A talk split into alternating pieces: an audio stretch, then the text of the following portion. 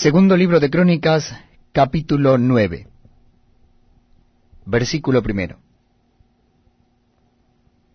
Oyendo la reina de Sabá la fama de Salomón, vino a Jerusalén con un séquito muy grande, con camellos cargados de especias aromáticas, oro en abundancia y piedras preciosas, para probar a Salomón con preguntas difíciles. Y luego que vino a Salomón, habló con él todo lo que en su corazón tenía. Pero Salomón le respondió a todas sus preguntas, y nada hubo que Salomón no le contestase. Y viendo la reina de Sabá la sabiduría de Salomón, y la casa que había edificado, y las viandas de su mesa, las habitaciones de sus oficiales, el estado de sus criados, y los vestidos de ellos, sus maestresalas y sus vestidos, y la escalinata por donde subía a la casa de Jehová, se quedó asombrada.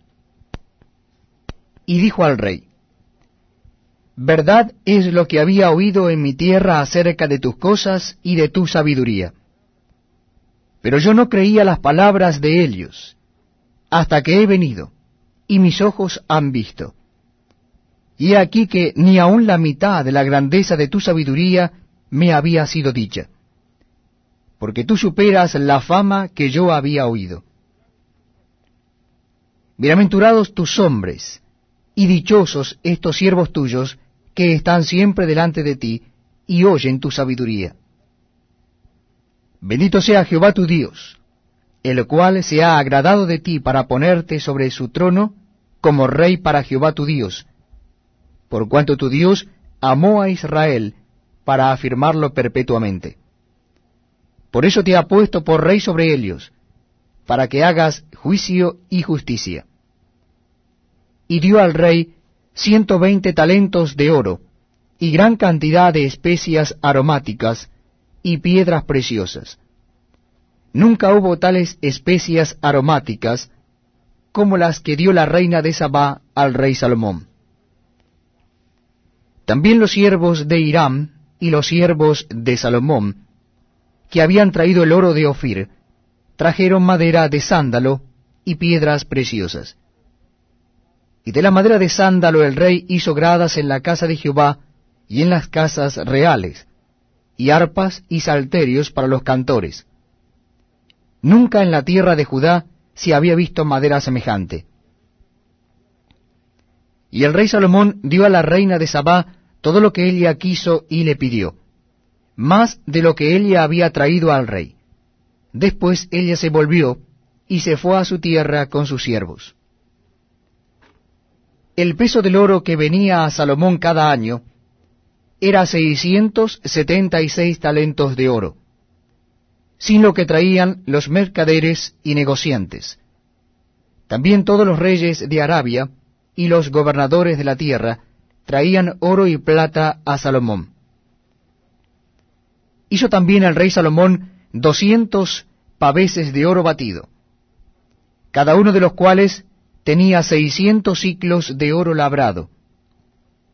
Asimismo trescientos escudos de oro batido, teniendo cada escudo trescientos ciclos de oro, y los puso el rey en la casa del bosque del Líbano. Hizo además el rey un gran trono de marfil, y lo cubrió de oro puro. El trono tenía seis gradas y un estrado de oro fijado al trono, y brazos a uno y otro lado del asiento, y dos leones que estaban junto a los brazos. Había también allí doce leones sobre las seis gradas, a uno y otro lado. Jamás fue hecho trono semejante en reino alguno. Toda la vajilla del rey Salomón era de oro, y toda la vajilla de la casa del bosque del Líbano de oro puro. En los días de Salomón la plata no era apreciada, porque la flota del rey iba a Tarsis con los siervos de Hiram, y cada tres años solían venir las naves de Tarsis y traían oro, plata, marfil, monos y pavos reales. Y excedió el rey Salomón a todos los reyes de la tierra en riquezas y en sabiduría. Y todos los reyes de la tierra procuraban ver el rostro de Salomón para oír la sabiduría que Dios le había dado. Cada uno de estos traía su presente, alhajas de plata, alhajas de oro, vestidos, armas, perfumes, caballos y mulos, todos los años. Tuvo también Salomón cuatro mil caballerizas para sus caballos y carros, y doce mil jinetes, los cuales puso en las ciudades de los carros y con el rey en Jerusalén. Y tuvo dominio sobre todos los reyes desde el Éufrates hasta la tierra de los filisteos y hasta la frontera de Egipto. Y acumuló el rey plata en Jerusalén como piedras, y cedros como los cabrahigos de la cefela en abundancia. Traían también caballos para Salomón de Egipto y de todos los países. Los demás hechos de Salomón, primeros y postreros, ¿no están todos escritos en los libros del profeta Natán, en la profecía de Ahías Silonita y en la profecía del vidente Ido contra Jeroboam, hijo de Nabat? Reinó Salomón en Jerusalén sobre todo Israel cuarenta años, y durmió